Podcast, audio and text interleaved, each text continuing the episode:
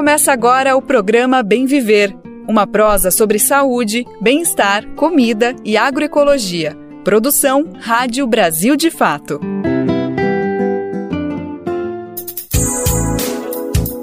Hoje é quarta-feira, dia 31 de maio de 2023. Acabou, acabou o mês de maio, mas antes, calma, que tem mais uma edição fresquinha, inédita do Bem Ver, chegando, batendo na sua porta. Eu sou o Lucas Weber e sigo com você pela próxima uma hora com muita informação e prestação de serviço. Então vem com a gente, vem comigo saber os destaques do programa de hoje.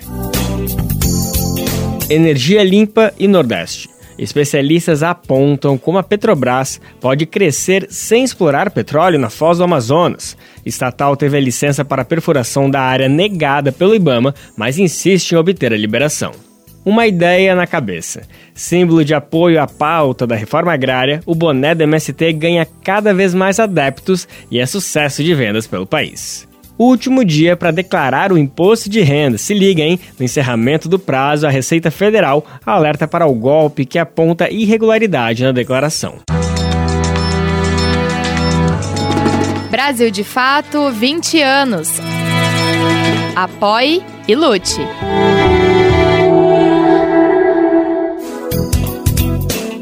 A gente está no ar com Bem Viver, você sabe, é de segunda a sexta-feira, sempre às 11 horas da manhã, na Rádio Brasil Atual 98,9 FM na Grande São Paulo e também pela nossa rádio web no site rádio brasildefato.com.br, que você pode ouvir onde você estiver, é só acessar o nosso site da Play. Dá para conferir o nosso programa também nos aplicativos de podcast e na rede de rádios parceiras que retransmitem o Bem Viver. De norte a sul do país, a gente conta com 100 emissoras, colocando a voz do Bem Viver para frente. E dá para fazer parte dessa rede. Para saber como, vai em radiobrasildefato.com.br e clica ali, ó, como ser uma rádio parceira.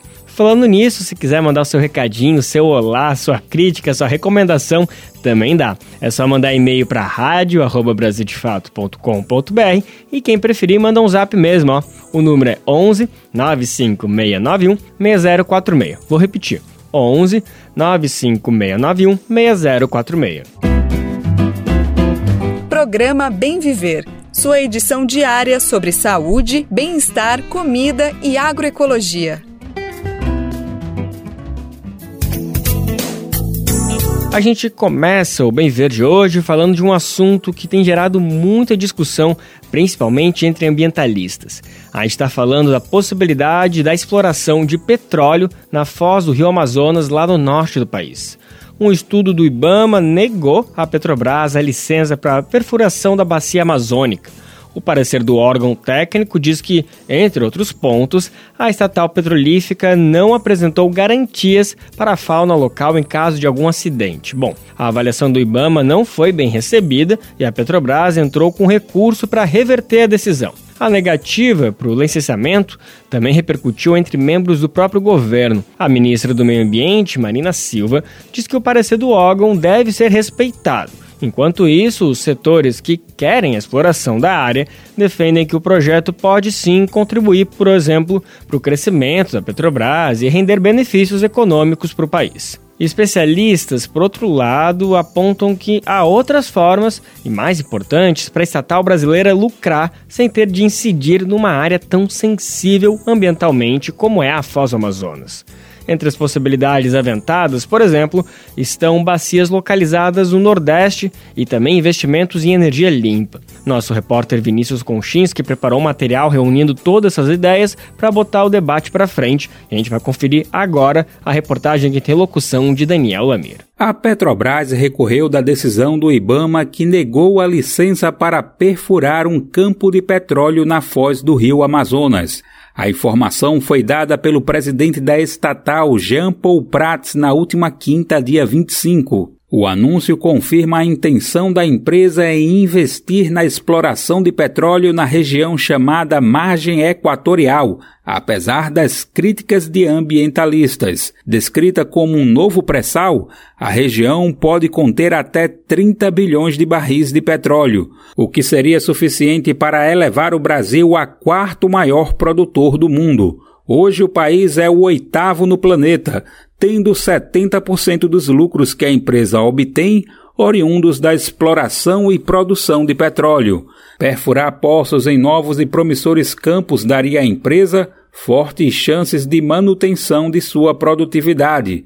Haveria também rentabilidade mesmo após o início do declínio da produção de campos do pré-sal, previsto para 2030. Mas o pesquisador Mahatma dos Santos, do INEP, ponderou a proposta. Ele afirma que a margem equatorial não é a única alternativa brasileira ao pré-sal e que geólogos já apontam outras áreas que podem ser estudadas. Nenhuma delas estaria numa região tão ambientalmente sensível como as vizinhas à Amazônia. Diversos geólogos falam, por exemplo, da potencialidade do litoral da região nordeste do Brasil, da bacia de Jacuípe, na Bahia, e também alguns geólogos apontam para a margem leste brasileira, né, que é uma área, uma bacia sedimentar que se estende do sul da Bahia, norte do Espírito Santo, até mais ou menos o Rio Grande do Norte, que é uma área ainda também com baixo conhecimento é, geológico que precisa ser estudada para verificar o potencial dessa área. Mahatma dos Santos ressaltou que a Petrobras é e seguirá sendo, ao menos a curto prazo, uma empresa muito forte. Ela terá, portanto, capacidade de adaptar sua operação mesmo que o IBAMA mantenha sua posição e não autorize a exploração da foz do Amazonas. O professor Pedro Cortes, da USP, também vê a Petrobras bem posicionada para superar o declínio natural da produtividade do pré-sal. Ele lembrou que a companhia lucrou 188 bilhões de reais no ano passado e distribuiu todo esse valor a seus acionistas em forma de dividendos. A partir deste ano, pode usar parte desses recursos para investir em atividades que garantam sua rentabilidade no futuro. Cortes, aliás, não acredita que essa rentabilidade virá do petróleo. Para ele, as mudanças climáticas e a evolução tecnológica reduzirão a dependência da sociedade do óleo e seus derivados. Novas possibilidades vão sendo apresentadas e o investimento elevado que vai sendo feito ao longo dos próximos anos, ou que poderia ser feito ao longo dos próximos anos, ele não se mostra, talvez não venha se mostrar tão rentável quanto se imaginava. Ele faz exatamente da transição energética, do surgimento de novas tecnologias. Para Cortes, a Petrobras deveria se converter em uma grande empresa de energia, inclusive elétrica. Assim, a companhia dependeria cada vez menos da prospecção e exploração de novos campos de petróleo. Além disso, atenderia a uma demanda crescente do consumo local, eletricidade. O professor vê uma série de alternativas à empresa: painéis solares, energia eólica, biocombustíveis, hidrogênio verde, entre outras. E aí você tem um rol muito grande. Isso pode ser por meio de energia fotovoltaica, painéis solares, energia eólica, biocombustíveis, hidrogênio verde. Né? Você tem um, rol muito grande. O atual plano estratégico da estatal prevê investimentos de cerca de 15 bilhões de reais para a exploração da margem equatorial. Por outro lado, prevê 3 bilhões de reais em investimentos no programa Biorefino, que pretende produzir combustíveis menos poluentes. Durante a gestão do ex-presidente Jair Bolsonaro, a Petrobras vendeu participações em projetos de energia eólica e de biocombustíveis. Jean Paul Prates, atual presidente, já afirmou que pretende preparar a Petrobras para a transição energética durante sua gestão na estatal. Quer dizer, reduzir a produção de combustíveis mais poluentes por menos poluentes de forma gradual. Na mesma ocasião, Prates defendeu a exploração da margem equatorial. Disse inclusive que a exploração da área é uma necessidade energética do país. Do Recife, da Rádio Brasil de Fato, com reportagem de Vinícius Konchinski. Locução Daniel Lamir. Danos ambientais são uma marca da extração de minérios da região amazônica. Olha só, uma pesquisa divulgada ontem, terça-feira, identificou que peixes consumidos pela população de seis estados da Amazônia brasileira têm contaminação por mercúrio. Além da questão ambiental, os pesquisadores alertam para um problema de saúde pública. A contaminação do pescado é atribuída à ação do garimpo ilegal na região. O metal é utilizado para separar o ouro de outros sedimentos. O estudo foi realizado por pesquisadores da Fiocruz e da Universidade Federal do Oeste do Pará, em parceria com organizações ambientais. A gente vai saber os detalhes agora com ele, Matson Euler, da Rádio Nacional. A pesquisa inédita, análise regional dos níveis de mercúrio em peixes consumidos pela população da Amazônia brasileira, revela que os peixes consumidos pela população dos estados do Acre, Amapá, Amazonas, Pará, Rondônia e Roraima possuem índices de concentração de mercúrio 21,3% acima do que é permitido pelas entidades de vigilância sanitária. O máximo recomendado pela Agência Nacional de Vigilância Sanitária é de 0,5 microgramas a cada grama do pescado.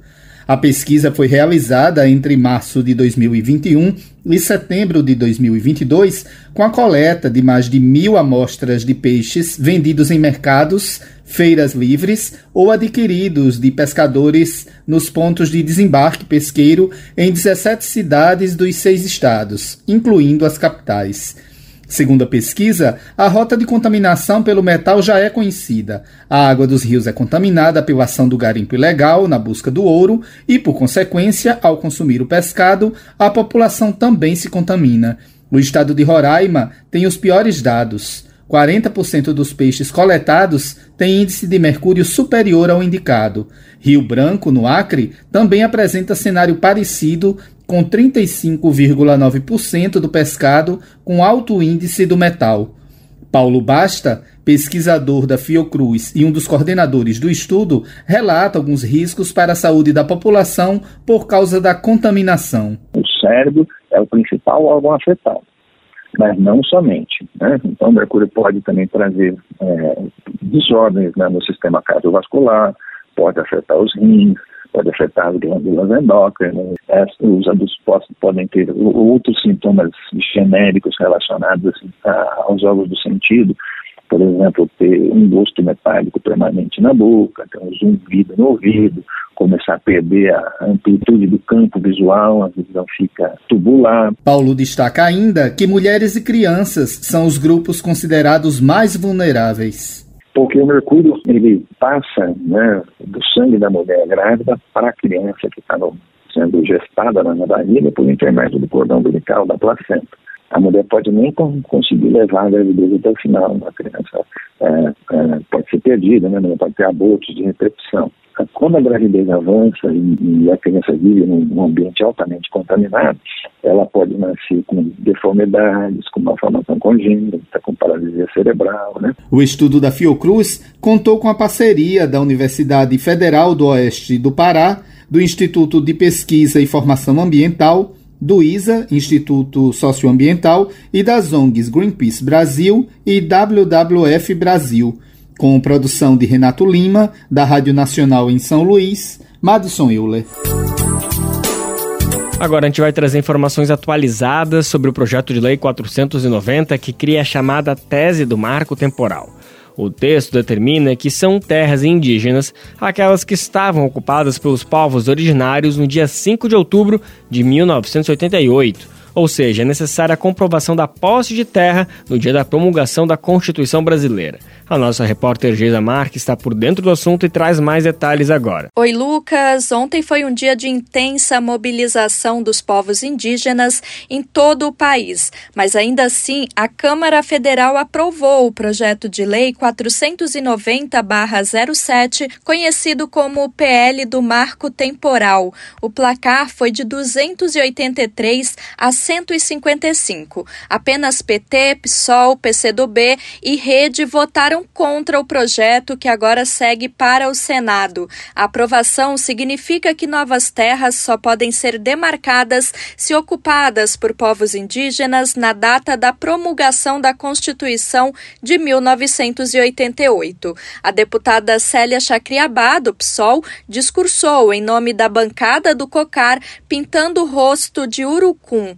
O CIMI, o Conselho Indigenista Missionário, diz que 60% das 1.400 terras indígenas brasileiras não são regularizadas. Quase 600 não tiveram sequer o processo de demarcação iniciado. Segundo a entidade, se virar lei, o marco temporal vai ser o principal argumento de fazendeiros e grandes empresas para questionar as demarcações ainda não concluídas. Além de demarcações paralisadas, há o receio de que demarcações já realizadas também sejam revistas.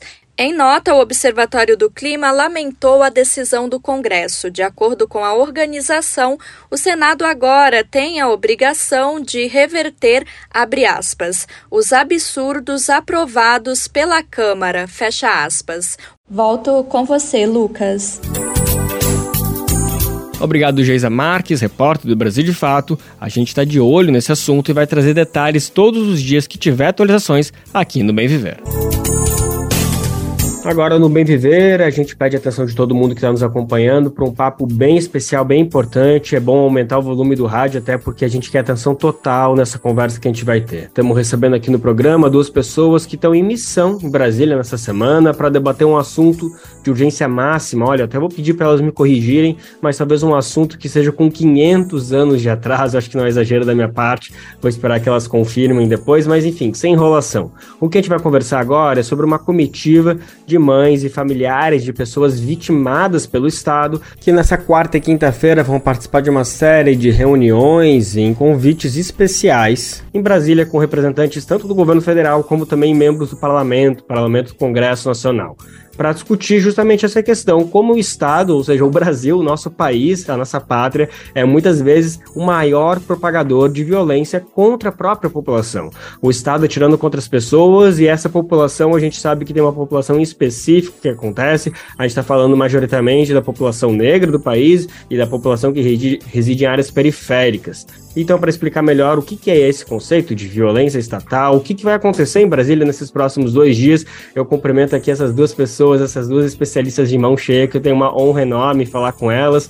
Primeiro, a Juliana Borges, ela é escritora, atua na área de advocacy, na Iniciativa Negra, que é uma das entidades justamente responsável por essa agenda que acontece, e ela também é conselheira da Plataforma Brasileira de Políticas de Drogas e, está, e estuda segurança pública. Eu sei que teu currículo é bem maior, Juliana, mas, enfim, dei uma encurtadinha aqui. De qualquer forma, muito obrigado por estar aqui separando um tempinho para conversar com a gente, viu? Eu que agradeço, sem problema nenhum de encurtar, de debater mais papo.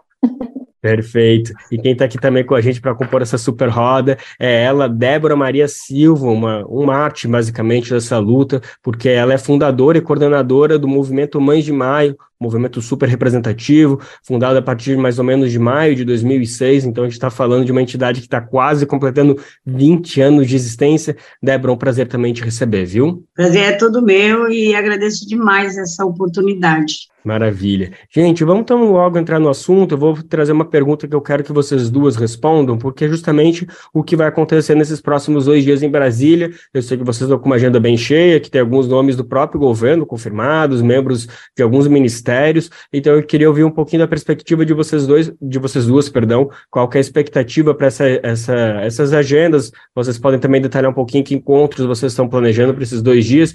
Eu acho que Juliana, tu poderia começar para a gente falando um pouquinho o que, que vai acontecer, por favor. É para a gente da Iniciativa Negra é um prazer imenso assim apoiar essa caminhada, né? A gente nós não somos assim os idealizadores, né, de, de construir essa ação em Brasília. Na verdade, o próprio movimento de mães, de familiares, já vinha se articulando, né? Dona Débora já tinha é, feito uma ida a Brasília e se articulava para esse retorno, é, para demandar reconhecimento do Estado brasileiro em relação à vítima de é, a, a violência em relação a, a mães e familiares de vítimas de violência do Estado, né? Então, nós da iniciativa, nós já considerávamos importante estarmos mais juntos, né, do movimento de mães e familiares. Nós estaremos em Brasília para agendas e audiências com o ministro da Justiça e Segurança Pública, Flávio Dino, o ministro Silvio Almeida, conversas com parlamentares, mas fundamentalmente garantindo que, principalmente, as mães e familiares sejam a voz protagonista de uma agenda que precisa ser colocada em prática de forma urgente pelo Estado brasileiro de justiça direitos e reparação. Então, vou passar para a dona Débora, porque eu acho que ela que, que traz aí o, o principal gancho é, dessa agenda que a gente está, vou falar de novo, vou falar sempre, viu, dona Débora? Felizaços de apoiar e de estar junto com vocês. É muito gratificante a gente ocupar esse espaço, esse espaço que tem é, é, o direito de dar uma resposta para nós, como mães. É, são 17 anos, né, caminhando para duas décadas de luta por reparação, é, justiça e memória é, sobre a vida dos nossos filhos que foram cefadas com a lógica determinada pelo Estado brasileiro da guerra às drogas, onde mata nossos filhos, mas a gente sabe que não existe guerra às drogas, mas sim é, as a pessoas têm cor, classe e sexo, né? E nós não podemos aceitar mais, né? É, com que o poder maior, né? Brasília feche os olhos para essa questão. É uma questão urgência, é uma questão de muita clareza por parte das mães e também, para além do, da, da morte dos nossos filhos, a gente também enterra mães. Então, é impossível a gente aceitar a mãe ser enterrada sem ver a justiça do, de, pela morte dos seus filhos.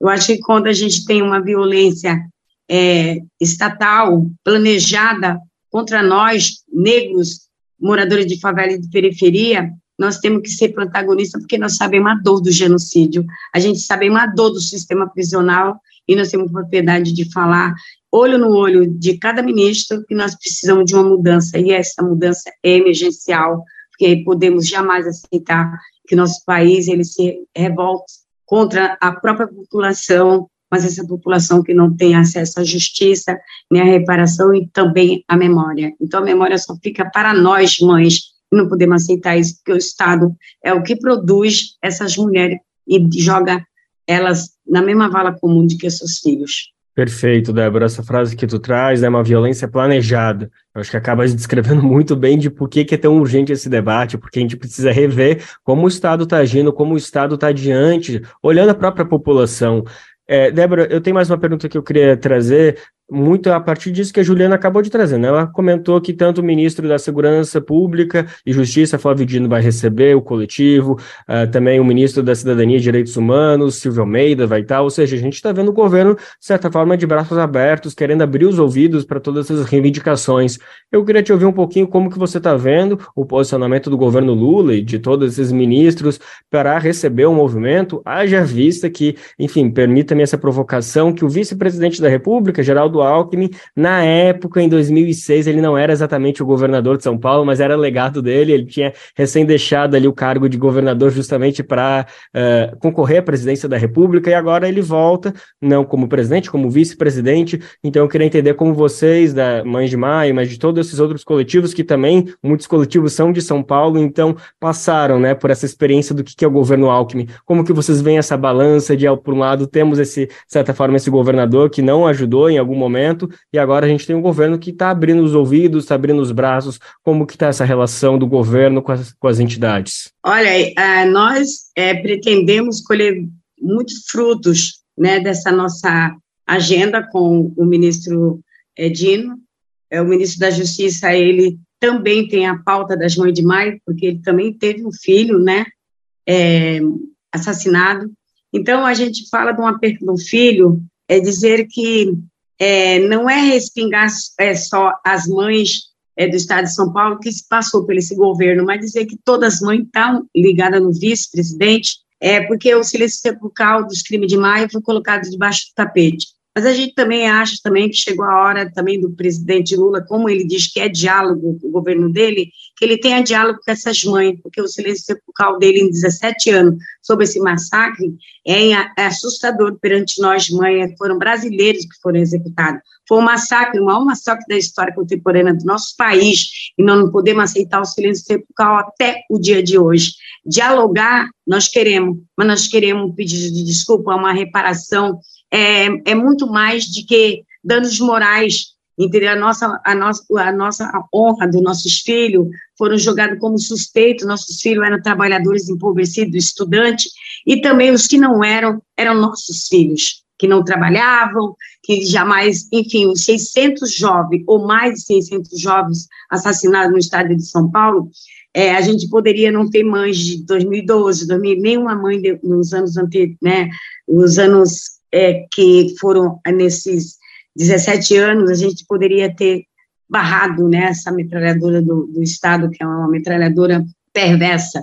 E a gente vê que naturalizaram essas mortes, continuam naturalizando as mortes que acontecem nas favelas e nas periferias, e a gente vê o silêncio cervical. Eu acho que chegou um momento dos dois, né, não é mera coincidência dos dois estar no poder maior e dar uma resposta para os crimes de maio e, de, e dar um basta para que não, o Brasil não seja produtor de mãe de maio, porque ela só muda de endereço, né, e a negação, a criminalização do movimento dessas mulheres é visível, né, e, e, e é um, um, um, olhar que nós temos que falar e dizer que a cor do genocídio e a dor do genocídio, quem sente somos nós mães, e nós não podemos deixar com que o silêncio sepulcral desse massacre, que também respingou como modus operandi no, no resto do país, é, continue a céu aberto, sem ninguém discutir. Temos que discutir, sim, o genocídio, temos que discutir o sistema prisional, né, porque o, o governo Lula foi o governo que mais aparelhou a polícia para uma Copa do Mundo. Pedimos agenda para esse, esse né, esse ministério, é dizer que as mães, ela luta por dignidade humana, já ultrapassou os direitos humanos. Nós estamos pedindo dignidade humana para a gente continuar vivo. A gente quer resposta, a gente quer apoio psíquico, porque elas morrem de depressão, porque o que mata nós é a impunidade, o que mata mais é o silêncio sepulcral das autoridades, né? Enfim, é, uma, é um, um leque. E eu acho que o diálogo que esse governo ele, ele traz como campanha eleitoral é um diálogo que a gente está procurando e vamos procurar e vamos insistir com essas agendas, mas essa é a primeira de muitas, né? A segunda já para nós, Mãe de Maio, a gente queremos mais, porque Brasília também para nós, a gente sempre tivemos um diálogo com o governo de esquerda e a gente não consegue avançar um milímetro contra essa metralhadora, porque ela não sai só é, é, da, da, de quem aperta o fuzil, mas sim da caneta pelo arquivamento, nós estamos falando do Ministério Público, que criminaliza a mãe de maio, né, como dona de biqueira, como nossos filhos serem traficantes, nossos filhos não deviam nada para o Estado, né, para ser rotulado, nossos filhos eram trabalhador empobrecido. Se esse modo que o Brasil trata os trabalhadores empobrecidos, também nós estamos aqui para defendê-los com incidente, porque esse era o papel dos nossos filhos, estudantes também, uma educação de qualidade, então tem um leque, uma, um arcabouço muito grande, e o Brasil precisa, e os nossos governantes muito mais, ouvir as mães de maio. Nós estamos falando que nós queremos ouvir as mães de maio, exigir que eles ouçam as mães de maio, para que a gente construa uma nova sociedade, um novo Brasil, se esse é o modelo desse governo. Então, a gente queremos parir um novo Brasil, começando pelos governantes, como o presidente, e também pelo vice. Né? O vice tem que sentar e escutar, ouvir o que foi o governo que não teve a menor é, é, idoneidade de chegar e falar, nós vamos investigar esses crimes, todos arquivados, menos de dois meses, como causa da grávida, seis meses, e isso é uma vergonha, porque o, os estados internacional, eles sabem tudo da história dos crimes de maio, e a gente passa a ser pesquisadora dos, dos crimes dos nossos próprios filhos, isso é um absurdo. A gente entra para dentro de uma academia para dizer, tem um trabalho acadêmico com um olhar técnico dos nossos técnicos para dizer, nós temos a produção do conhecimento, nós acabamos sendo investigadores, peritos, e sendo tudo isso. Então, é esse, é esse lugar que nós vamos ocupar em Brasília é para dizer que nós estamos indo para lá, para Paris, um novo Brasil, mas não é a primeira nem vai ser a última, vai ser várias idas para Brasília, porque é lá que eles fazem as leis contra nós e é lá que tem esse olhar também dos governantes de dizer que a, também a polícia é deles e eles têm que dar um jeito na polícia dele, porque está ultrapassada. Nós somos abolicionista penal, nós somos abolicionista também dessa polícia, desse modelo. Então, quando um modelo que não dá certo, a gente tem que dialogar sobre isso e eles têm que nos ouvir. Perfeito, Débora, ficou aqui tá, sem palavras, sem reação, diante de todo esse teu discurso que conseguiu pontuar de forma tão brilhante exatamente toda essa trajetória, conseguiu pontuar, conseguiu esmiuçar o objetivo dessa agenda e só reforço justamente suas palavras, Brasília é terra de vocês, Brasília é terra do povo brasileiro, é um local que deve sim ser ocupado cada vez mais pelo coletivo das Mães de Maio, e não só por esse, por tantos outros, então mais uma vez parabenizo por toda essa motivação, por essa convicção, e é isso, tem que ser escutado, esse coletivo precisa ser escutado urgentemente, e mais do que escutado, as ações que vão ser reivindicadas precisam ser pôr em prática. A gente, infelizmente, está com o nosso tempo já esgotando aqui, a gente poderia ficar falando horas, mas só tem mais uma questão que eu precisava ainda trazer para esse debate, e aí peço para você, Juliana, por favor, fala um pouquinho para a gente, que é a respeito da política de drogas. É um assunto que necessariamente tange todo esse discurso, a gente não pode ignorar. É um assunto que está em pauta no STF, mas também precisa estar tá em pauta em outras instâncias, precisa ser discutido pela sociedade civil, né? As pessoas precisam entender por que, que esse assunto, legalização das drogas, descriminalização, enfim, todas essas palavrinhas o que, elas têm a ver com a violência estatal. Juliana, pode só dar um pouquinho uma luzinha para a gente de por que, que esse assunto precisa necessariamente estar em pauta nessas reuniões que vocês vão realizar nessa semana, por favor? Claro, eu acho que a dona Débora ela já pontuou muitas das coisas assim em relação a isso, mas é basicamente a gente entender que é a atual política de drogas que tem sido o discurso que sustenta essa ação violenta nos nossos territórios e contra é, pessoas negras, pessoas periféricas, né? Então, é, a dona Débora, ela trouxe muito bem essa questão de criminalização das mães, né? De colocar as mães como se elas fossem parte do tráfico, dizer que esses filhos que foram assassinados e familiares é, compõem o tráfico, como isso, como se isso fosse uma justificativa, como se no Brasil a gente tivesse pena de morte, a gente não tem, né? É sempre bom lembrar isso. Né? Então, por mais a gente está falando de pessoas que não estavam, né, como a dona Débora bem pontuou, relacionadas em sua maioria com a economia das drogas. Eram trabalhadores e trabalhadoras precarizadas que foram assassinados. Mas a gente pode, inclusive, até fazer a pergunta: mesmo se fossem, elas teriam direito ao devido processo legal. Né? Elas teriam direito a um processo, a um, a um, a um processo penal, né, responder por isso e responder a esse crime. A dona Débora ter pontuado muito bem de que a gente aboliu a lista penal, a gente também quer acabar com as prisões, né, tem, essa, tem esse componente também, né, das prisões serem essa ferramenta de precarização das vidas, né, de precarização das nossas vidas.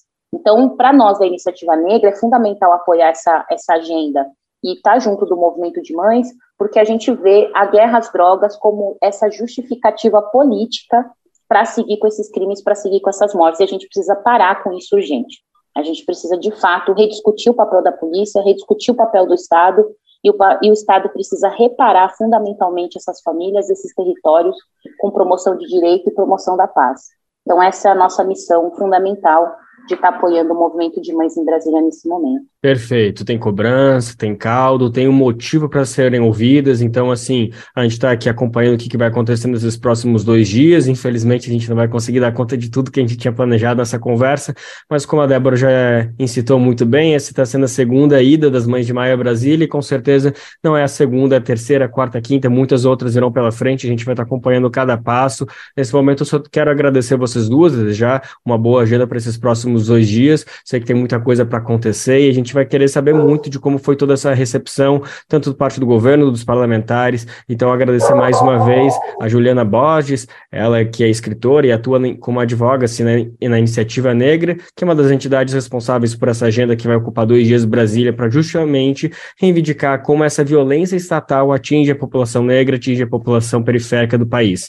Quem conversou com a gente também foi Débora Maria da Silva, ela é coordenadora e fundadora do movimento Mães de Maio, uma das entidades que também vai vai estar em Brasília nesses próximos dias, junto com uma, outra, com uma série de outros coletivos, também fundado por mães de outras partes do Brasil, que vão estar reivindicando justamente esse direito de poder existir, essa cobrança, esse pedido de desculpas, isso é fundamental, a gente tem que enfatizar isso, que o Estado deve desculpas a essa população, mas não é só de desculpa que se faz justiça, né? A gente também precisa de medidas, de medidas práticas e efetivas que consigam devolver para essas pessoas, para essas mães e para toda a comunidade o direito de existir, a segurança de que vão poder existir e existir todos os direitos básicos básicos, a gente não está falando de direitos humanos, né? A Débora muito bem comentou que é de dignidade humana que aí se trata. Então, agradeço mais uma vez, o Bem Viver agradece esse espaço disponibilizado, a gente vai seguir acompanhando e vai trazer todos os detalhes aqui na nossa programação e também no site do brasildefato.com.br.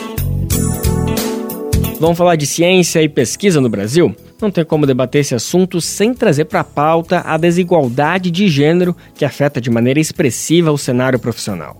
A gente pode perceber de maneira prática, vendo os números de cientistas homens e mulheres que existem. Isso é notório seja para quem está dentro da academia ou também para quem só acompanha, por exemplo, as notícias. Quem é que aparece para apresentar algum resultado de alguma pesquisa na TV? Pois é, né?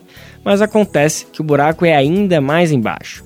Quem tem estudado com profundidade essa questão da desigualdade de gênero consegue perceber que existe um fenômeno que tem até nome: é o efeito tesoura. Esse movimento é caracterizado pela redução de mulheres na ciência em cargos mais elevados, e mesmo quando há doutoras disponíveis, elas são subrepresentadas na docência. A gente vai entender melhor o que, é isso, como ele acontece, com a repórter Eleide Bergamo, da Rádio Nesp. São vários os estudos que apontam que a mulher atual vivencia o conflito de conciliar maternidade, carreira e permanência no mercado de trabalho. Os resultados desses estudos mostram que tanto a paternidade quanto a maternidade têm impacto negativo na progressão profissional. Mas ser mãe tem um impacto negativo maior e que o status materno pode até mesmo impedir o progresso na carreira. Na área acadêmica, deu-se o nome de efeito tesoura para esse mecanismo de corte na presença de mulheres na ciência. O Parenting Science é um movimento que discute as dificuldades que envolvem a maternidade e a paternidade dentro do universo da ciência. A pesquisadora da Unesp, Guacira Pauli, embaixadora do Parenting Science na região sudeste do Brasil, fala da necessidade de se criar condições que reduzam o efeito tesoura. De uma forma geral, mundialmente falando, a desigualdade de gênero é um problema social que também pode ser sentido dentro do ambiente acadêmico, especialmente quando nos referimos aos cargos de liderança. A progressão de carreira, portanto, é um assunto importante que deve ser considerado, pois nada mais é do que a valorização da profissional cientista e o reconhecimento de toda a sua trajetória dentro do ambiente acadêmico, né? Sua dedicação muitas vezes realizada em tempo integral, de forma exclusiva, e que, no entanto, pode ser prejudicada por inúmeros fatores, como culturais, transferência de responsabilidade do cuidado infantil apenas para as mulheres, discriminação, preconceito, né? E o que tem sido demonstrado por alguns estudos realizados com relação aos impactos da maternidade na carreira científica é que há uma redução da produtividade, diminuição do rendimento e que está relacionado justamente às demandas da maternidade. Esses fatores acabam por dificultar a ascensão de mulheres em suas carreiras e, consequentemente, de participarem de posições de liderança e de tomada de decisão. Vários pontos no processo de desenvolvimento da carreira, não só científica, podem ser revistos e adequados à realidade da mulher contemporânea, que também deseja abraçar a maternidade. O Parenting Science promove uma série de discussões, encontros para debater esses aspectos, além de realizar estudos que possam demonstrar, a partir de dados científicos, como instituições podem implementar políticas de apoio para garantia da permanência e da progressão é, da carreira das cientistas mães, onde as instituições podem oferecer maiores oportunidades a partir da avaliação curricular, levando em consideração a maternidade, definir um fator de correção para pontuação na análise do currículo, auxílios e bolsas para financiamento de projetos liderados por cientistas mães, flexibilidade tanto de prazos quanto de trabalho híbrido, além da própria valorização da trajetória profissional, sensibilização e conscientização dos obstáculos e dificuldades, estando sempre abertas às discussões, né, promovendo um ambiente mais acolhedor. Uma iniciativa adotada pela Unesp desde 2021 segue neste sentido e mostra resultados positivos. A pró-reitora de pós-graduação da Unesp, Maria Vanilce Boldrin, comemora o avanço no direito das mulheres que na universidade recebem apoio financeiro para não desistirem da graduação ou da pós-graduação em período de licença maternidade e ou adoção. Observamos que uma grande parcela das mulheres na pós-graduação abandonavam os cursos onde estavam matriculados porque perdiam os vínculos durante o período de licença maternidade e adoção. Nós abrimos então um edital, né, que desde final de 2021, mas que encontra-se aberto e já contemplou aí um grande número de discentes da graduação e da pós-graduação. Essas mulheres na pós-graduação recebem um auxílio de R$ 1.500 durante seis meses, que são pagos pelo Programa de Desenvolvimento Institucional da própria Unesp. Ainda otorgamos um auxílio de 400 reais para os alunos de graduação, respeitando né, os valores né, das bolsas de graduação e pós-graduação nas diferentes dimensões de ensino. O edital ocorre em fluxo contínuo e nossa primeira avaliação, a gente já observa uma diminuição de 60% na desistência dessas alunas dos cursos de pós-graduação onde estão matriculadas em função do auxílio. Todas as alunas da Unesp podem pleitear esse auxílio junto à coordenação do seu curso. Eleide Bergamo, Rádio Unesp FM. 31 de maio, dia de hoje, marca o Dia Mundial Sem Tabaco. Essa importante data tem como objetivo alertar sobre as doenças relacionadas à exposição ao fumo. Mas os prejuízos não dizem respeito somente à saúde. O cultivo do tabaco também é prejudicial para o meio ambiente. Essa cultura está associada ao uso indiscriminado de agrotóxicos. E é com vistas para essas questões que neste ano a campanha da Fiocruz tem como mote Cultive Alimentos, não Tabaco. A instituição realiza um amplo trabalho no campo científico que somam esforços no combate ao tabagismo. A iniciativa do Centro de Estudos sobre Tabaco e Saúde foi premiada pela Organização Mundial da Saúde como forma de reconhecimento pela atuação no tema.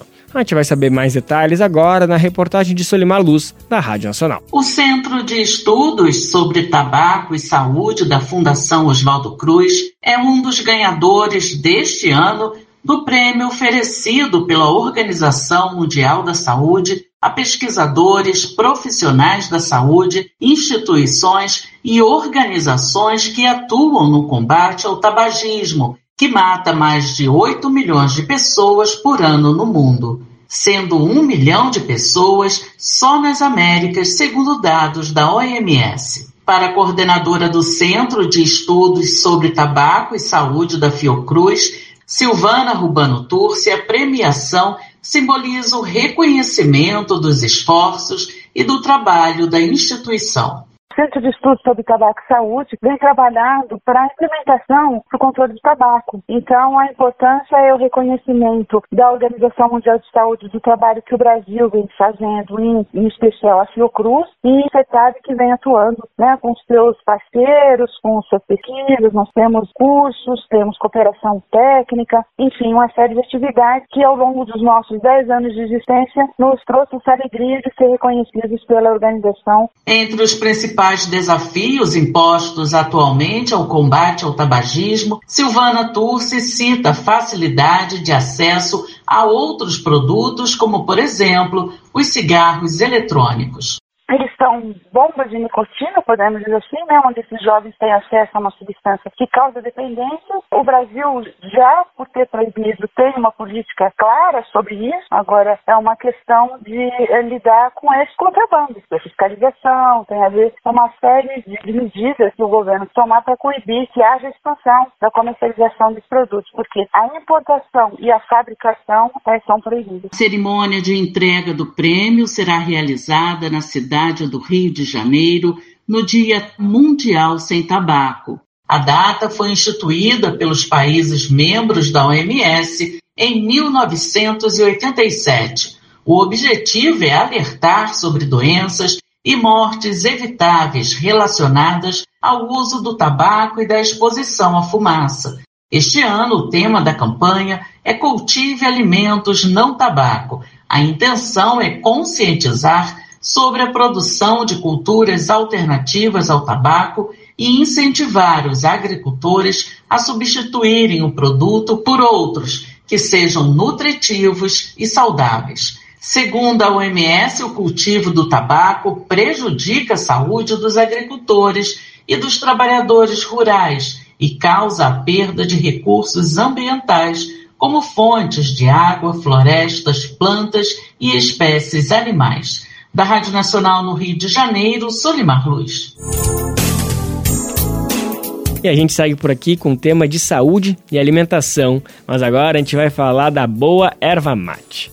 Você já provou por acaso um chimarrão ou tereré? Bom, se não provou, já deve conhecer alguém que tem essa iguaria em casa, seja porque nasceu no sul ou também no Mato Grosso do Sul, enfim, são diversos estados do país que têm esse costume de tomar um chimarrão todo dia. Outra forma de tomar erva mate é como chá quente ou até gelado nos dias de mais calor, né? E além de ser delicioso, também tem uma série de nutrientes super importantes para o nosso corpo. A nossa repórter Sara Fernandes conversou com quem conhece bem o assunto e vai contar mais segredos pra gente sobre a erva mate agora no Alimenta Saúde. Te aproxega, vivente. Comece agora o Alimento é Saúde.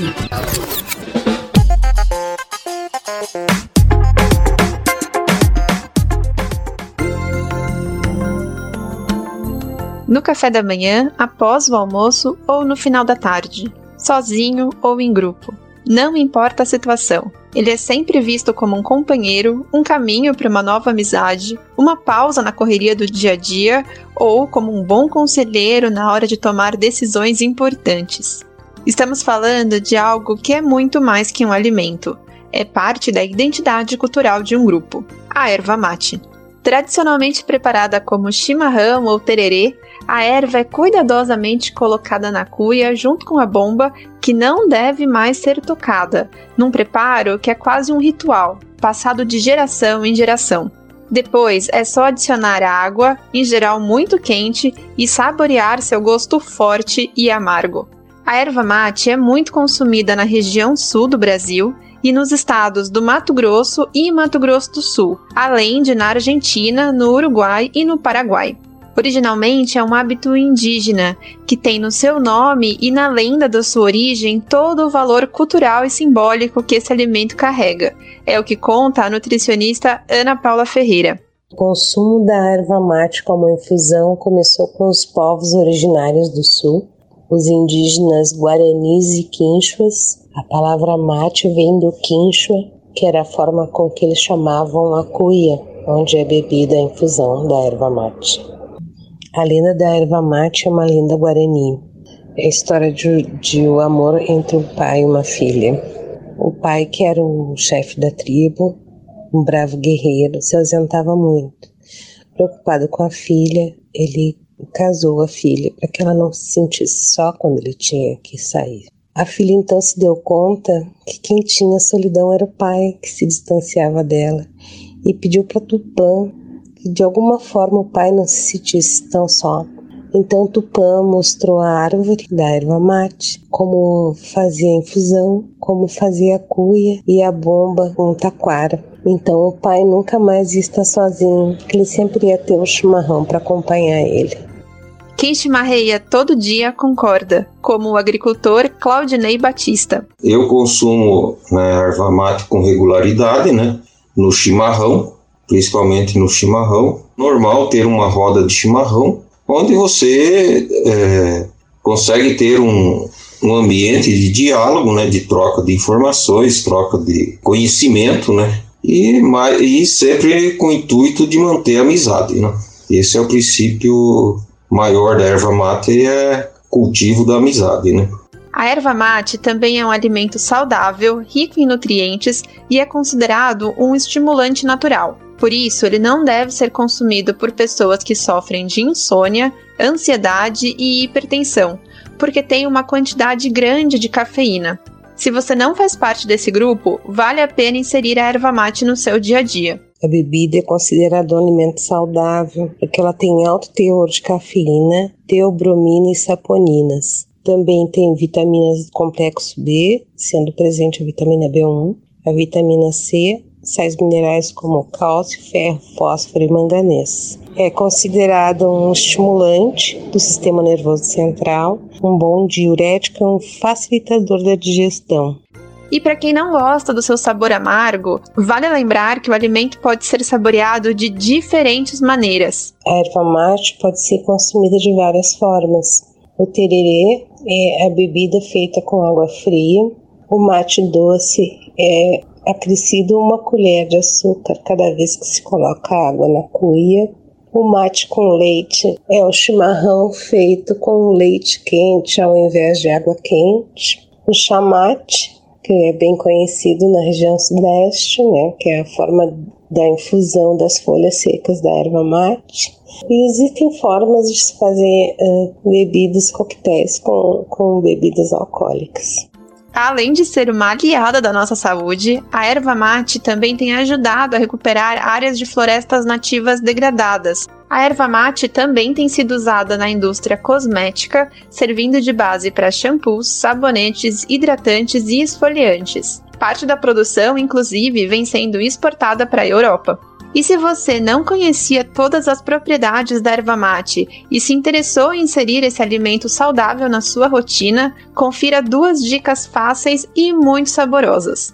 Duas receitas rápidas para o uso de erva mate que não sejam de chimarrão. Um é o chá, que são utilizados 3 colheres de erva mate e 500 ml de água quente, deixar em infusão por 10 minutos e coar. E a outra é a receita de farofa de erva mate, que são 250 gramas de farinha de mandioca, 50 gramas de erva mate peneirada, 100 gramas de manteiga sem sal, um pimentão vermelho, um amarelo e sal a gosto. Então se refoga os pimentões na manteiga e quando estiver macio acrescentar as farinhas e fica pronto uma farofinha bem gostosa. E então, bora chimarrear? De São Paulo, da Rádio Brasil de Fato, Sara Fernandes. A produção dessa diversidade alimentar tem tudo a ver com os trabalhadores e trabalhadoras do campo. Boa parte do que se consome nas grandes cidades vem da agricultura familiar. Essa é uma categoria que há anos luta pela garantia de direitos à terra, pela efetivação da reforma agrária em nosso país. Na linha de frente dessa luta estão organizações como o MST, fundada há quase 40 anos, o movimento dos trabalhadores rurais sem terra carrega uma história de resistência às constantes tentativas de criminalização da luta campesina. Mas essa imagem negativa, pintada por setores políticos e pelos grandes grupos da mídia, tem sido desconstruída. Além da militância, o movimento tem ganhado cada vez mais apoiadores, principalmente nas grandes cidades. Até alguns anos atrás, encontrar um boné, bandeira ou camiseta do MST só era possível em algum assentamento ou acampamento do movimento. Mesmo que fosse em uma região próxima de algum centro urbano, esse tipo de adereço só era encontrado nesses tipos de ambiente. E na verdade não era bem um adereço, né? É quase que um uniforme, uma roupa, um acessório importante para o dia a dia de trabalho. Quem trabalha o dia inteiro no sol precisa sim ou sim de um boné ou chapéu, né? Bom, mas de uns tempos para cá, coisa de dois ou três anos, esses mesmos itens invadiram as grandes cidades. E não pense que são os militantes ou assentados do MST que praticaram algum tipo de êxodo rural ou qualquer coisa do tipo. Nada disso. O que aconteceu é que o MST furou a bolha. É essa expressão que pesquisadores e membros da direção do movimento utilizam para explicar como e por que o boné da MST virou acessório para os Santa Cecilias, expressão bem típica daqui de São Paulo para definir o público que mora nesse bairro central da cidade, que é a Santa Cecília, mas também na vizinhança, pela Vila Buarque, República, enfim. Bom, e como essa bolha foi furada? Para entender melhor esse contexto, nosso repórter Felipe Mendes preparou material que a gente vai conferir agora no Mosaico Cultural de hoje. Sucesso de público e crítica. Assim pode ser definido o boné do MST, o Movimento dos Trabalhadores Rurais Sem Terra. O já tradicional adereço vermelho, eventualmente encontrado também em outras cores, furou a bolha e já é visto em todo tipo de ambiente pelo país. É uma ideia que está na cabeça de todo mundo. O boné do MST se tornou, na verdade, muito mais que um adereço estético. É símbolo de resistência e posicionamento político, como ressalta a fonoaudióloga paulista Tatiana Lima. A força e o orgulho, né, de estar tá mostrando, somos dele, a gente apoia o movimento e, e além de ser lindo, né? A estagiária Bruna Caroline concorda. Porque a causa envolve os, sim, é, os direitos sociais que diz respeito a todo mundo aqui no Brasil também, principalmente da classe mais vulnerável. Além de uma marca registrada da militância sem terra, o boné também se tornou uma importante ferramenta de comunicação com os apoiadores da luta pela reforma agrária e muito mais na visão do professor Paulo Maon. É porque ele representa tudo aquilo que a gente luta: de justiça, de liberdade, solidariedade, enfim, de a possibilidade de a gente alcançar a igualdade. Então esse boné para mim ele é tudo, não é? Eu tenho orgulho e sempre estou andando com, com esse boné. Em um passeio pelo Parque da Água Branca, onde ocorreu a Feira Nacional da Reforma Agrária neste mês, o Brasil de Fato conversou com várias pessoas que chegaram com seus bonés ou que aproveitaram a visita para comprar. Teve gente que encomendou e fez reserva para não ficar sem. E o sucesso do boné pôde ser comprovado pelo artesão Yuri Ribeiro dos Santos. O estoque dele ficou zerado. Teve gente trouxe mais e também acabou. Felizmente acabou, né? Não é só um boné para tampar e fazer aba de sombra.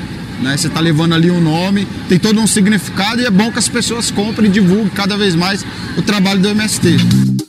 Para a professora Simone Lisboa, com ou sem o boné do MST, a causa do movimento dos trabalhadores rurais sem terra precisa ser abraçada por todo mundo. Então é uma forma de dizer, olha, eu apoio, é um movimento importante, é um movimento legítimo e que, enfim, luta pelo cumprimento da Constituição, que é o que a gente tem que lutar. Na mesma linha, o colega de profissão de Simone, o professor Ronan Torres Quintão, outro adepto do boné, também mandou seu recado. Esse significado de usar o boné sem ser, um, sem ser militante é uma possibilidade de fato da gente colocar essa disputa nas ruas, né? Para conquistar as mentes e os corações das pessoas em busca da reforma agrária, da luta contra a desigualdade, da solidariedade e uma nova forma de organização social, né? mais fraterna, igualitária, mais justa que eu acho que é um caminho necessário, que a gente precisa de, de avançar nesse sentido. De São Paulo, da Rádio Brasil de Fato, com reportagem de Isa Chedi e Holanda Depisol. Locução: Douglas Matos. E para encerrar o programa de hoje, aquele recado que vem em boa hora. Termina hoje, nessa quarta-feira, o prazo para entregar a declaração do Imposto de Renda 2023. E olha, ainda tem muita gente que não prestou as contas com o Leão.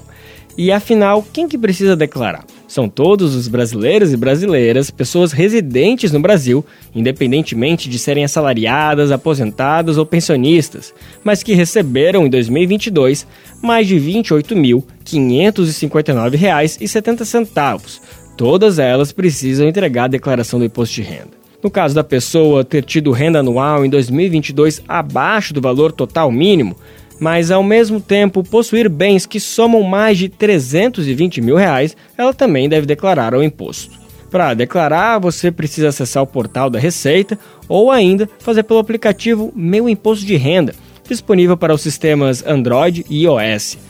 Todas as informações estão disponíveis no site www.gov.br